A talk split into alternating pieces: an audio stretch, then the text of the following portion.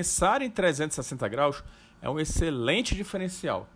Se trata de um olhar específico, do qual poucas pessoas se atentam a observar o todo, ficando sempre presas à parte dele.